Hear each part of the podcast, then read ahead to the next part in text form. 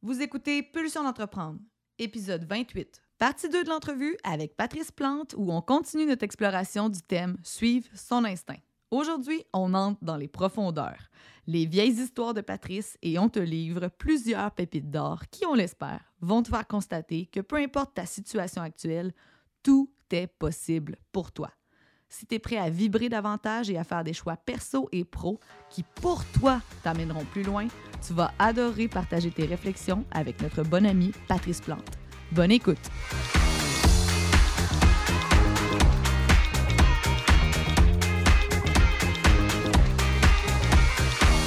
Pulsion d'entreprendre, c'est un rendez-vous où la perfection n'existe pas. C'est une occasion pour toi de découvrir des outils et des trucs livrés généreusement par des entrepreneurs de cœur et des humains fonceurs qui se sont remis plusieurs fois en question. Je suis Stab Dion et je suis à la tête de Bombe Créative, une entreprise explosive qui a compris que pour faire progresser des humains, des équipes et des projets, il faut solidifier les bases et ça, ça commence toujours par soi. Que tu sois salarié ou en affaires, je t'invite à te poser des questions, à écouter quelques histoires, expériences et anecdotes qui te donneront envie de transformer tes prochaines pulsions en action. Avec nos invités et nos sujets hors normes, on se livre à toi pour t'inviter à ton tour à t'entreprendre. Et souviens-toi que peu importe d'où tu pars et où tu veux aller, tu as toujours le choix, le tien. Alors, prêt à avoir plus d'impact dans ta vie? Je te souhaite la bienvenue sur Pulsion d'entreprendre.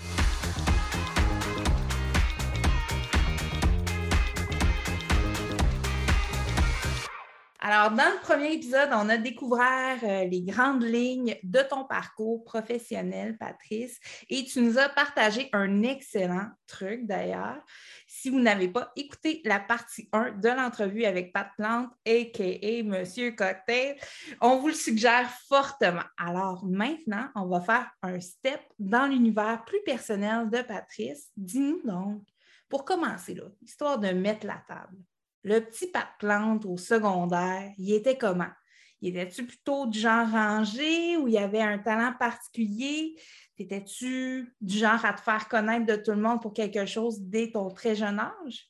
Non, du tout. J'étais le, petit nerd euh, geek euh, dans son monde qui se faisait, euh, qui se faisait un peu intimider.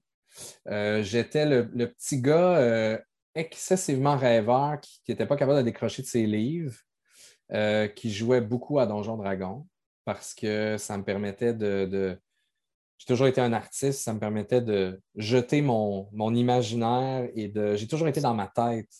Tu sais, il y a vraiment. Euh, mon meilleur ami d'enfance m'a dit, ça fait un an au début de la pandémie, parce que je vivais plein de frustration, plein d'anxiété par rapport à ce qui arrivait, puis tout. Puis euh, je m'étais toujours dit que je voulais être un, un modèle là, qui allait qui allait semer du bonheur. Puis il dit Ouais, mais Pat, il dit T'es un hostie nerd. Ça peut pas te quitter. Tu peux pas connecter émotionnellement avec tout le monde parce que tu es trop nerd. Tu, trop, tu veux juste dire tes connaissances puis tes parenthèses historiques. Fait que j'étais, j'étais ça. J'ai, appris à. J'ai appris plus tard à, euh, me servir de, cette extravagance-là que je voyais, que je lisais chez les personnages de mes romans. Mais, j'ai toujours été quelqu'un de. Je suis encore le petit gars du secondaire, très solitaire, qui n'a pas trop d'amis, euh, qui, lit, euh, qui lit des livres jusqu'à 4 heures du matin. Puis ma mère me disait tout le temps qu'elle passait toujours dans le couloir, ma lumière était tout le temps allumée. Puis à un moment donné, elle attendait un pouf, puis c'était mon livre qui tombait à terre, je m'étais endormi.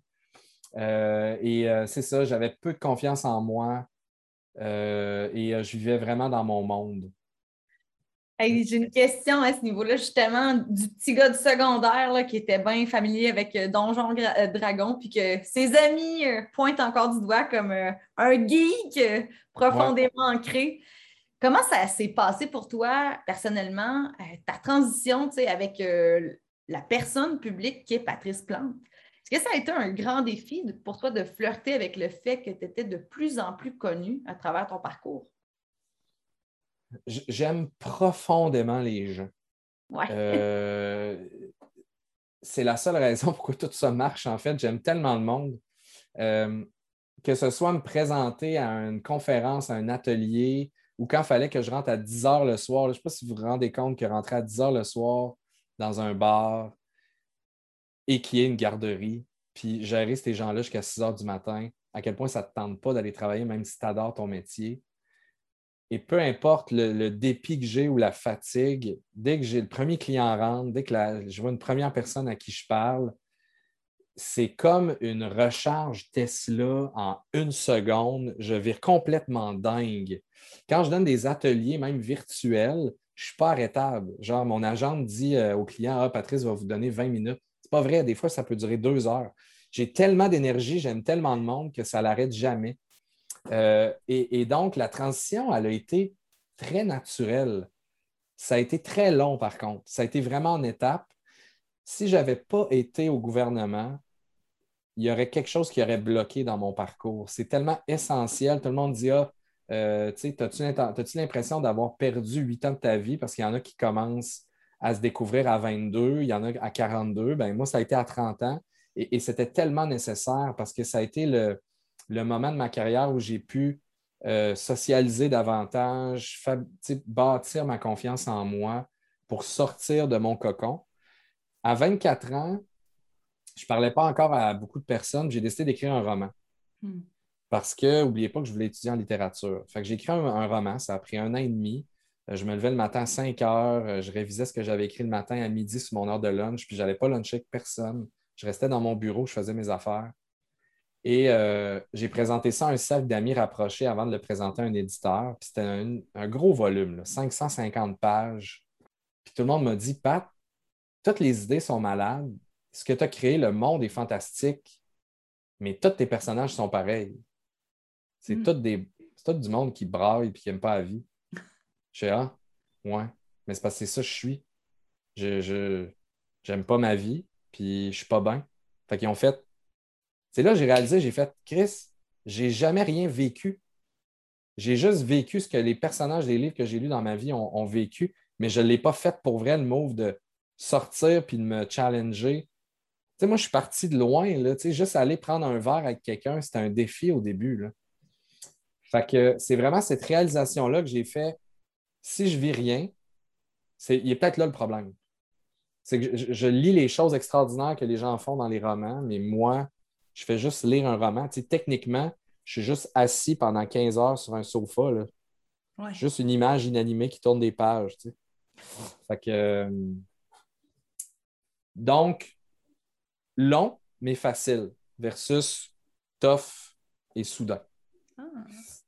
Sais, je t'écoute parler euh, maintenant, puis aussi dans la, première partie de l'émission, et j'apprends je, à te connaître parce qu'on ne se connaît pas beaucoup, puis j'ose affirmer que je crois que tu es profondément une personne de cœur parce que tu parles avec passion, euh, de la façon que tu parles aussi de ta relation avec tes employés. Et selon toi, bien humblement, là, Est-ce que tu dirais que ton instinct t'a parfois trahi dans ta vie personnelle ou à l'inverse, ça t'a tout le temps aidé, ça t'a tout le temps servi de justement suivre cet instinct-là dès le moment où tu as pris la décision de la suivre, cet instinct-là? Euh, mon instinct euh, n'est pas, euh, pas fiable. mon instinct est toujours de rester chez nous et hmm. de rien faire. Mon instinct veut jamais mon instinct adore le confort, en fait.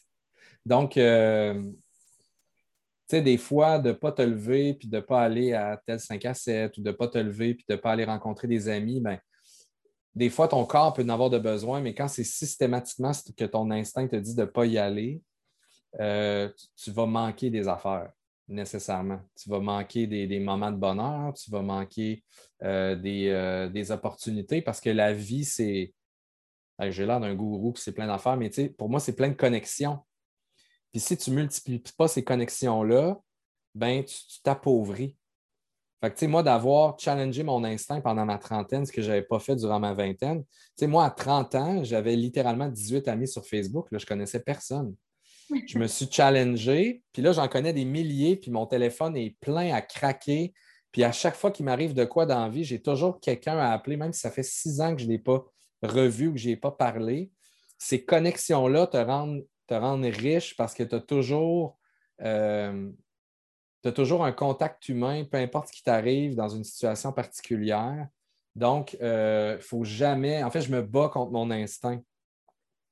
Je me dis non, non, c'est cool les pantoufles, là, là vas-y. C'est bon ce que tu dis parce que quand tu dis il faut que tu te battes contre ton instinct. Il faut que tu te battes par ce que ta petite voix intérieure te, dirait de, faire ou de ne pas faire.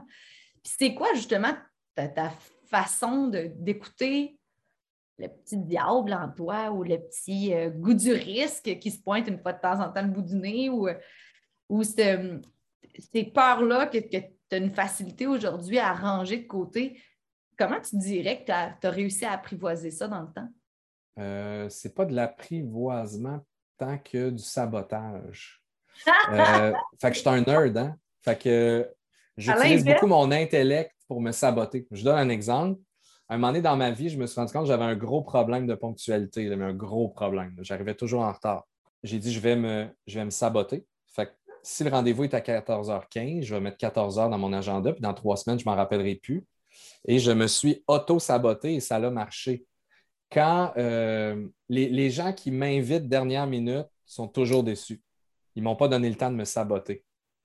Mais si, mettons, quelqu'un me dit J'aimerais ça faire de quoi avec toi dans deux semaines, je dis oui tout de suite, je l'inscris dans l'agenda avant que l'instant kick in. Puis là, c'est fait, c'est dit, il faut que tu respectes tes promesses, sinon tu n'as pas rapport. Fait que j'ai beaucoup utilisé le sabotage en tout temps dans ma vie pour, euh, pour évoluer parce que je trouve qu'on est, on est mauvais on est mauvais pour respecter des résolutions. Exemple, si tu trouves que tu as un problème alimentaire quelconque, que tu n'arrives pas à, te recentrer, ben jette ta vaisselle au vidange, puis achète des bols puis des assiettes plus petites. Mm. Sabote-toi. Et, c'est des moves, c'est ça qu'on a de hot, l'être humain. On a une intelligence, on peut s'en servir parce qu'on sait que notre instinct ou qu'on sait que notre, notre côté sauvage animal euh, il est impossible à vaincre. Impossible. Tu ne peux pas, on the spot, si tu as envie de chips puis il y en a dans le garde-manger, tu vas aller en manger. Mais s'il n'y en a pas dans le garde-manger, tu es screwed. Fait que c'est très difficile de raisonner avec ton côté euh, primaire, primal. Donc, euh, moi, j'utilise souvent, tout le temps, le sabotage. J'adore ça, j'adore ça. On parlait dans notre premier, tout premier épisode de notre podcast, on expliquait les, types de pulsions, qu'on parlait des pulsions d'autodestruction. clairement, toi, tu sais comment, tu donnes un excellent truc pour saboter nos pulsions d'autodestruction. Je reste humain, là, tu sais, je suis pas, euh, je suis loin d'être parfait, puis il y a plein d'affaires que je fais pas correctement, mais tu sais, euh, ça peut être tellement, tu sais, comme là, je vois maintenant que mes enfants, comment je fais pour me saboter, pour passer plus de temps avec eux autres? Hmm. Euh, comment, tu sais, j'essaye vraiment, euh, mais c'est ça, des fois, ça ne marche pas, des fois, tu as l'ego qui embarque. C'est comme moi, mon gros problème dans la vie, c'est que j'ai toujours besoin de me prouver. J'ai toujours besoin de prouver que je suis le meilleur. Parce que j'ai eu une enfance difficile dans laquelle j'ai été vraiment réduit dans ma confiance en moi donc, j'essaie toujours de me prouver que je suis quelqu'un. Ça a été une énorme force quand j'ai commencé parce que je travaillais 15 fois plus que tout le monde. Pourquoi j'ai tant gagné de compétitions de cocktail? C'est que je suis toujours parti avec la prémisse que j'allais perdre.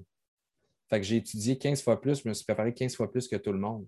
Et j'ai cette. Euh, j'ai cette, euh, ce besoin-là. Exemple, là, je publie un livre dans un mois, je suis excessivement content. Un livre sur les jeans du Québec ça a été une tâche herculéenne, mais j'aurais dû me saboter parce que j'ai perdu six mois de ma vie sociale, de famille, de tout. Ça a été trop prenant. Puis pourquoi? C'est juste, c'est juste pour mon ego, c'est juste pour me satisfaire. Je suis capable d'écrire le meilleur livre au monde sur les jeans. Mais, mais, mais, mais c'est, quoi cette affaire-là? J'ai vraiment besoin de ça pour être heureux? Pas en tout. Pas tout. J'aurais bien plus été heureux à, m'occuper de ma fille, euh, genre une heure de plus par jour. Mais, écoute, on n'est pas parfait, c'est ça. Il y a plein d'enfants. Il n'y a aucun humain qui est parfait, ça n'existe pas, la perfection. Et je, je, prends la porte que tu m'as ouverte. Euh, pour ton ego, ben justement, on va le faire taire ton ego avec notre segment Question de pulsion.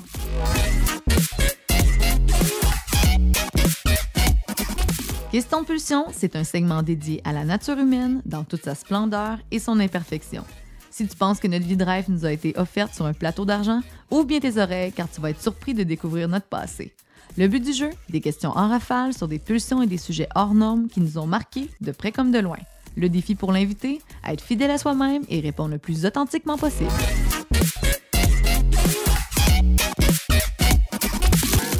Question de pulsion, version perso. Alors, si tu pouvais, Patrice, où passerais-tu tout ton pense que je l'ai en ce moment euh, sur une île euh, isolée.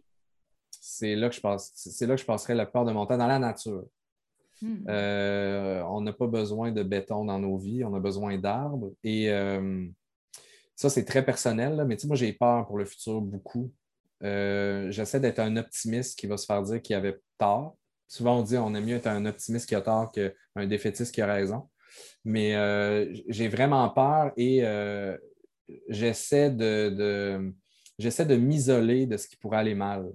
Fait que, tu sais, clairement que je n'irai jamais habiter à New York. Il y a trop de chances qu'il y ait des affaires qui se passent de pas le fun. Fait que euh, c'est ça, j'essaie de j'essaie euh, j'essaie de m'isoler, d'aller dans des endroits plus paisibles où, il y a- il y a- où j'ai plus de, de, de moments d'autocontemplation. Ça, c'est un sabotage parce qu'on a arrêté d'apprendre à perdre notre temps depuis 20 ans à peu près. Ben, en fait, depuis que ça, c'est sorti. On on a- on a- on perd plus de temps. Ça me fait capoter raide. Ça Chaque étant- seconde doit être remplie. Ça étant le, le téléphone, Oui, pour ceux qui nous écoutent. qui est comme le lièvre, qui est comme le lièvre qui est dans, qui est, qui- qui est dans le buisson. Là, puis tu te demandes c'est qui, c'est qui, il faut que j'aille regarder. Tu ne peux pas te battre contre ça. Tu sais, ces gars-là ont hijacké notre euh, cerveau reptilien. Tu ne peux pas te battre contre ton téléphone. Il va toujours gagner. La pulsion est trop forte. Et euh, ça fait en sorte qu'on veut meubler chaque seconde. Ça, c'est un autre sabotage que j'essaie de faire dans ma vie. On essaie d'avoir des horaires où on va mettre les téléphones de toute la famille dans un coffre-fort tous les soirs. Euh, Si tu n'étais pas obligé de dormir, que ferais-tu du temps supplémentaire dans tes temps libres? Hey, à 19 ans, là, à 19 ans, j'ai pris toutes mes consoles de jeux, Super Nintendo, PlayStation, tout le kit, je les ai données à mes parents, puis j'ai dit vendez-les parce que je veux lire. Puis à cause de ces affaires-là, je suis plus capable de lire. Fait que oui, clairement, avec 8 heures par, jour de plus, euh, j'essaierai de lire beaucoup, beaucoup, beaucoup, beaucoup plus que ce que je fais en ce moment. Plus de fiction. Ça fait du bien, ça te remet en, en phase avec ce que tu es comme être humain, je trouve de lire, de la fiction, pas juste de. Tu sais, moi, ça fait dix ans que je ne lis exclusivement que des livres de cocktails, des livres d'histoire de cocktails, des livres d'entrepreneuriat, des livres de marketing, des livres de. Je, je ne lis plus de fiction. C'est fou. Euh, Puis je pense que chaque livre de fiction que tu rajoutes sur ta pile te rend un meilleur humain, un humain plus ouvert, quelqu'un de quelqu'un de plus en phase et de plus gentil, de meilleur pour le monde. Prochaine question. Tu as souvent suivi tes tripes en affaires, mais au niveau personnel, quelle est la meilleure chose que ton instinct t'ait apporté à faire? le meilleur que mon instinct m'a fait, c'est me faire prendre conscience qu'on est. euh, je vais le sortir de loin, vous allez capoter un peu. là. On, est des esclaves de nos pulsions. On est des esclaves de nos hormones. On est des êtres euh, qui, à la naissance, on a un code de programmé. Ce code-là nous dit si tu manges un cornet de crème glacée, tu vas être fucking heureux. Si tu fais l'amour, ça va être fucking le fun parce qu'on est programmé pour se reproduire. Et euh, le meilleur instinct personnel que j'ai jamais eu, c'est très tôt, je me suis dit, le plus possible que tu restes en accord avec ce qui est codé dans tes gènes, plus que tu vas être heureux. Rester le plus près de ma gang primaire, tu sais, mes, mes trois, quatre vrais bons amis, et au lieu de multiplier les amitiés, d'en donner le plus possible à ces trois-là. Euh, je pense que c'est l'affaire que je suis le plus fier. La dernière question, euh, quel est ton plus grand défaut et comment il te nuit au quotidien? Hmm. C'est mon ego. C'est mon ego. Ton ego! C'est mon ego. C'est mon ego. C'est mon plus grand défaut. Je serais tellement plus heureux si je l'avais pas, ce style-là. Euh, désolé pour les sacs, mais c'est un hostie, il faut le dire. Euh, c'est euh, la raison numéro un pour laquelle je, je perds beaucoup à cause de mon ego. Mon ego fait tout en son pouvoir pour m'enlever du temps parce que mon ego a besoin de se faire dire que c'est le meilleur. Donc, euh, j'apprends à vivre avec de plus en plus. Là. Mais tu sais, il y, a- il y a une certaine époque où euh, j'allais, exemple, euh, j'avais une émission avec lui, François Marcotte, les mardis et les jeudis, que je faisais des allers-retours à Montréal. Parce que, bien entendu, si tu es un artiste de Québec, ils ne te paieront pas l'hôtel. Mais si tu es de Montréal puis tu viens à Québec, ils vont t'en payer. Fait que, ben, dans, le fond, dans le fond, ce qui est hot dans le monde artistique, c'est la, réponse, c'est si tu n'es pas à Montréal, c'est ton problème. Pour mon ego, qui voulait donc bien être une, une star du Star System puis qui voulait donc bien être la référence cocktail à la télé, je me tapais des allers-retours de 7 heures pour aller tourner 10 minutes chez Louis-François Marcotte les mardis et les jeudis. Je faisais la même singerie le genre à une autre journée de la semaine que je partais à 3 heures du matin pour aller voir Gino 5 minutes. Puis je partais à 3 heures du matin, sinon je prenais le trafic de Montréal, puis je revenais. Euh, j'écrivais des livres en démarrant une compagnie, en étant barman à l'atelier. Puis quand j'étais barman à l'atelier, j'essayais de me trouver des gigs à Montréal pour montrer qu'à Montréal, j'étais quelqu'un. Puis je participais à toutes les, compétitions possibles. Et c'est juste mon ego, ça. et je trouve que les agendas chargés, tout ça, c'est mon combat de, tous les jours. Fait qu'étant donné que mon ego veut toujours être le meilleur, ça, me, ça fait que j'ai à sacrifier ce que j'ai de plus précieux, c'est le temps. Fait que si vous me demandez ce que j'ai fait dans les six derniers mois, ben c'est juste nourrir mon ego pour écrire un livre de 400 pages en analysant toutes les gyms du Québec. Alors que clairement, je me dis moi-même que oui, je vais apporter de l'aide. Clairement, mon livre est super utile puis n'importe qui qui aime le gin va avoir une relation avec le gin qui est beaucoup plus saine. Il va savoir quoi acheter, quoi faire avec. Oui, je vais aider les autres avec ça. Mais, clairement que ce n'était pas, euh, pas une nécessité de le sortir aussi vite. J'aurais pu prendre deux ans. Mais là, il fallait que je sois le premier. Parce qu'il y a un autre livre sur le gin qui va s'écrire l'année prochaine. Mon ego, il est tout le temps de même. Genre, il faut que tu sortes ton nouveau produit-là. Tu vas te faire battre. Tu ne seras pas le premier. Il y a quelqu'un qui va arriver avant toi. Terrible. Terrible. je trouve ça intéressant ce que tu dis. Puis, tu sais, euh, l'ego, parce que là, tu en parles beaucoup dans ton côté professionnel, mais est-ce qu'il est présent aussi dans ta vie personnelle? Est-ce que c'est justement quelque chose qui te bloque dans ta, dans communication interpersonnelle ou autre? Est-ce qu'il vient prendre toute la place des fois? Bien, c'est sûr que c'est un problème à différents niveaux. C'est étant donné que je n'avais pas confiance en moi et je me faisais intimider quand j'étais jeune, on est souvent les genres de personnes qui aiment le spotlight par la suite. Ça m'a beaucoup aidé professionnellement. C'est sûr et certain que personnellement, à cause de ça, je ne suis pas la meilleure oreille. Étant donné que je n'ai pas confiance en moi dans les tréfonds, je vais essayer de combler les silences. Je vais essayer d'être la personne la plus intéressante autour d'une table et j'écoute pas assez mes amis, j'écoute pas assez les gens autour de moi parce que mon hamster vire tout le temps. Il veut toujours être intéressant. Fait que c'est sûr que cet ego-là, personnellement, vient nuire à ma capacité d'écoute de l'autre. Je, dis souvent que euh, je suis une personne qui est beaucoup plus, qui est beaucoup plus euh, centrée sur carry at large et non pas en one-on-one.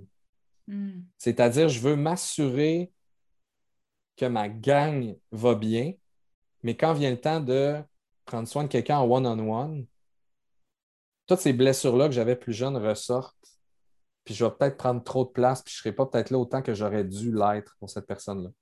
Fait que ça fait partie, euh, ça fait partie des choses qui, pour moi, sont importantes à travailler jusqu'à mon dernier souffle. Euh, puis je ne sais pas si vous avez retenu quelque chose de ça, mais depuis tantôt, ce que moi je trouve qui est important dans la vie, c'est pas ce que la société pousse. Fait quand je dis que mon défaut, c'est d'être. Je suis carrément en train de dire que mon défaut, c'est d'avoir eu du succès puis d'avoir l'entreprise que j'ai aujourd'hui. Pour moi, ça, c'est l'ego qui a parlé. Et pour moi, ce n'est pas ça le bonheur. Mais ça, c'est très personnel. Mais tu sais, on est, on est la, somme de nos valeurs, puis la société aide beaucoup. Là. présentement, la société aide vraiment pas à l'estime de soi des filles. Avec les Instabate, puis les Fox Eyes, puis le Botox d'un lèvre, on s'entend. La société nous donne plein de, de, de bugs de relations au bonheur. On veut qu'on soit carriériste. Puis là, tous les carriéristes, puis les VP de compagnie sont en train de tomber comme des mouches. Puis ils veulent tout revenir, puis avoir une terre avec un jardin, puis faire pousser des patates. Mais tu sais, c'est fou pareil. Vive la Gaspésie! fait que, tu sais, mon, mon, ego, en fait, est, est, fuelé parce que la société me dit que c'est ça qui est hot, dans le fond. Puis je pense qu'on est tous un peu, euh, on est tous un peu poignés là-dedans. je ne suis pas en train de dire qu'il y a un seul bonheur. Tout ce que je suis en train de dire, c'est à base, on était des communautés de 150 personnes. Euh, on s'écoutait, on se racontait des histoires, on prenait le temps. Quand il y avait quelqu'un de malade, on s'en occupait.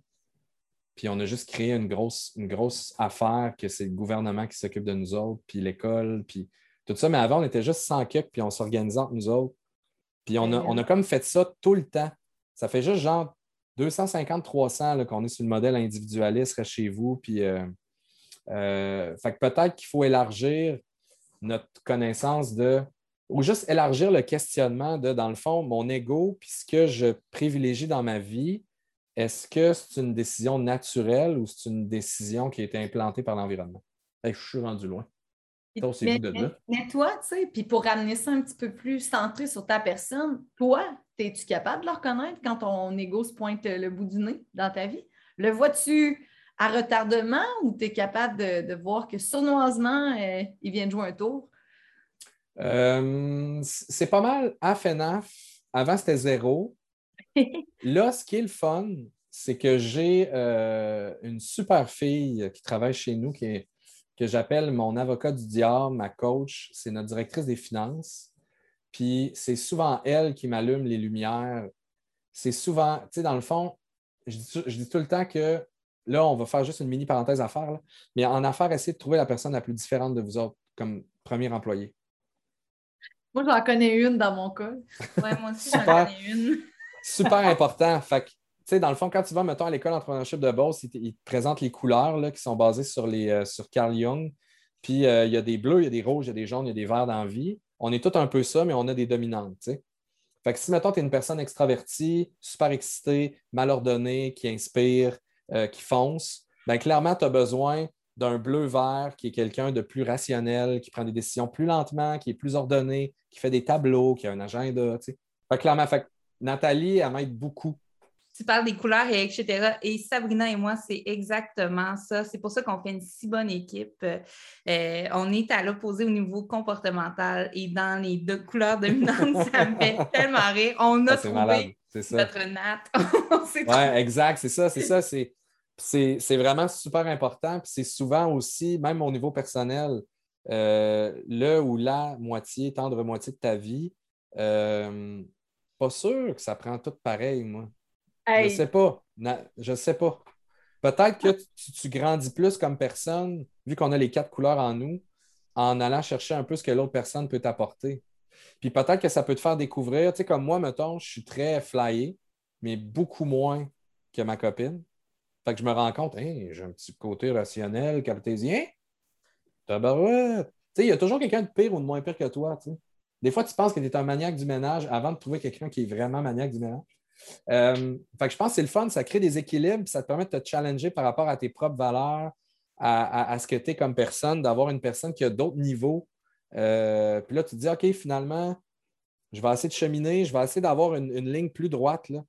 moi, il me manque de bleu puis de vert, j'essaie de le remonter en me tenant avec des bleus verts, puis j'essaie de me calmer le pompon jaune-rouge euh, de gars qui, qui, qui note rien, puis c'est fou pareil.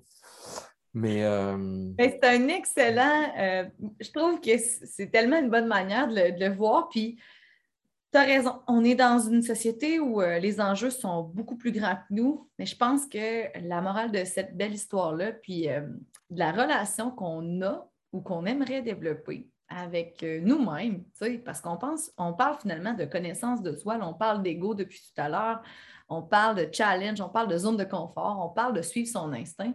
On est vraiment dans la connaissance de soi. Puis, tu connais notre mission, Pat? Notre but, c'est d'aider les gens à évoluer, de leur donner le goût de s'entreprendre. À chaque épisode, tu le fais dans la version euh, professionnelle, on demande à nos invités de nous livrer un truc gracieusement tiré de leur euh, historique et de leur expérience, de leur anecdote. Puis, ben, si tu veux bien te prêter au jeu, on t'invite donc à livrer un outil, un conseil, un livre, un truc qui a changé ta vie à toi, que tu aimerais partager.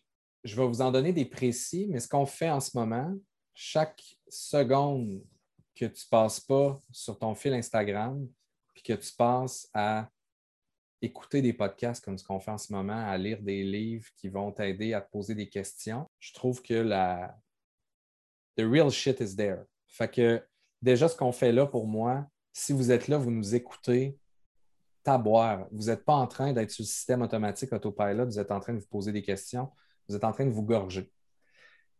Je vais vous parler de livres parce que moi, ça passe énormément par les livres.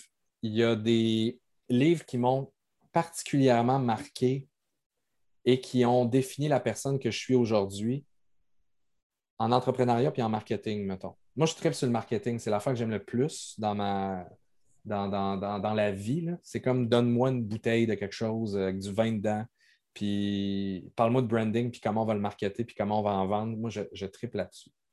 Euh, le livre qui m'a décalissé sur, qui a été charnière, je ne dis pas que c'est le meilleur, mais qui m'a permis de comprendre ce que j'allais devoir devenir, puis ce que j'allais devoir perdre en cours de route quand je vous disais le spécialiste qui devient un Captain Kirk. Euh, c'est The Entrepreneurial Myth, E-Myth. C'est un livre qui a été très important dans ma carrière. Euh, ah, il y en a tellement beaucoup. Euh, il y a Peter Thiel qui a tout changé au début, le fondateur de PayPal, avec son livre Zero to One. Donc, comment ne pas copier puis vous battre contre la compétition, puis comment créer quelque chose qui n'existe pas? Yvon Chouinard, c'est mon modèle. Yvon Chouinard, après neuf ans de Patagonia, il a donné les clés à, son ancienne gérante de magasin.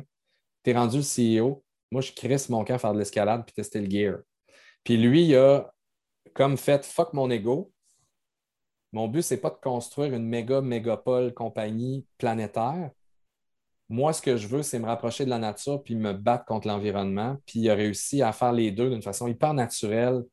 Patagonia, quelle petite compagnie. Euh, ensuite, le livre. Je vais juste dire un dernier, il faut que j'arrête là, mais lui, il est super important. Marketing, c'est le seul livre à lire. Ça s'appelle Positioning of the Mind. Si vous n'avez pas lu ça, vous ne comprenez pas la game. On arrête dans nos recherches, on va faire naturellement, euh, on va mettre ça tout dans les petites notes du, euh, du, podcast. Donc, les gens qui ont un intérêt, vous allez pouvoir magasiner. Un petit truc euh, justement pour les gens, pour arriver à lire autant de livres que toi, je dirais intégrer 15 minutes dans votre journée de lecture. Ça peut être en prenant le café le matin, un 15 minutes par jour et vous allez voir, vous allez dévorer des livres assez rapidement. Écoute, Patrice, avec toutes tes histoires, ton expérience et ta belle personnalité qu'on a découvert, tu as sûrement piqué la curiosité de nos auditeurs. Dis-nous, là, de but en blanc. de but en blanc. De but en blanc cette expression-là, à quel endroit on peut te suivre si on veut découvrir plus sur ton univers ou sur le monde de la mixologie avec toi? Euh, c'est vraiment euh, les plateformes réseaux sociaux de Monsieur Cocktail. Donc, euh, soit notre Instagram, qui est Monsieur Cocktail en long, Monsieur en long, hein, pas MR, et Monsieur Cocktail aussi sur Facebook. C'est les endroits sur lesquels vous allez plus apprendre. C'est euh, écoute, je poste même plus sur mon Instagram personnel euh, depuis genre un an et demi, deux ans. Euh, je fais vraiment véhiculer par Monsieur Cocktail mes annonces d'ego, mes nouveaux livres, mes nouvelles affaires. c'est vraiment là que vous pouvez en apprendre davantage. Puis c'est là aussi que vous pouvez essayer de voir si vous avez des questions plus personnelles ou vous avez des, à me poser directement, vous pouvez passer par là, ça va me faire plaisir. J'essaie vraiment de euh, j'essaie vraiment de ne pas me brander comme un, entrepreneur qui. Euh, tu sais, je n'ai pas de page Patrice l'entrepreneur. C'est quelque chose qui me, qui me tient énormément à cœur, mais euh, une affaire qui est le plus difficile dans la vie, c'est le focus. Fait que si je commence à faire des conférences sur l'entrepreneuriat, à écrire des livres sur l'entrepreneuriat, à me mettre de l'avant comme entrepreneur, ben, je ne suis pas en train de m'occuper de mon entreprise, puis je ne suis pas en train de véhiculer ce qu'on aime le plus, c'est rêver ensemble, boire simplement et délicieusement. Euh, mais euh, je suis toujours là si vous, avez, euh, si vous avez des questions via les réseaux. Alors, on te remercie du fond du cœur. On a adoré découvrir ta personnalité, ton grand cœur, ton petit, petit, petit ego dont on a parlé en long et en large. Tes anecdotes, ton expérience, ton cheminement, c'est tellement inspirant pour, pour les salariés qui nous écoutent, pour les entrepreneurs. Et je pense que tu as su nous livrer avec toute ta véracité, ton authenticité, le fait qu'il n'y a pas de parcours parfait, puis c'est avec nos défauts, nos imperfections qu'on peut grandir, puis l'important, c'est de s'accepter comme on est. Merci pour cette belle leçon de vie, Patrice Plante. Merci à vous deux, chers amis. Vous êtes formidables. Continuez, c'est tellement beau ce que vous faites. T'écoutes Pulsion d'entreprendre et tu aimerais peut-être même te lancer en affaires? On t'invite gratuitement à notre webinaire pour te faire découvrir la boussole marketing, un outil de prise de décision stratégique qui t'aidera à voir plus clair pour orienter tes actions. Si tu veux te lancer sur des bases solides, rends-toi gratuitement au itinermarketing.com webinaire.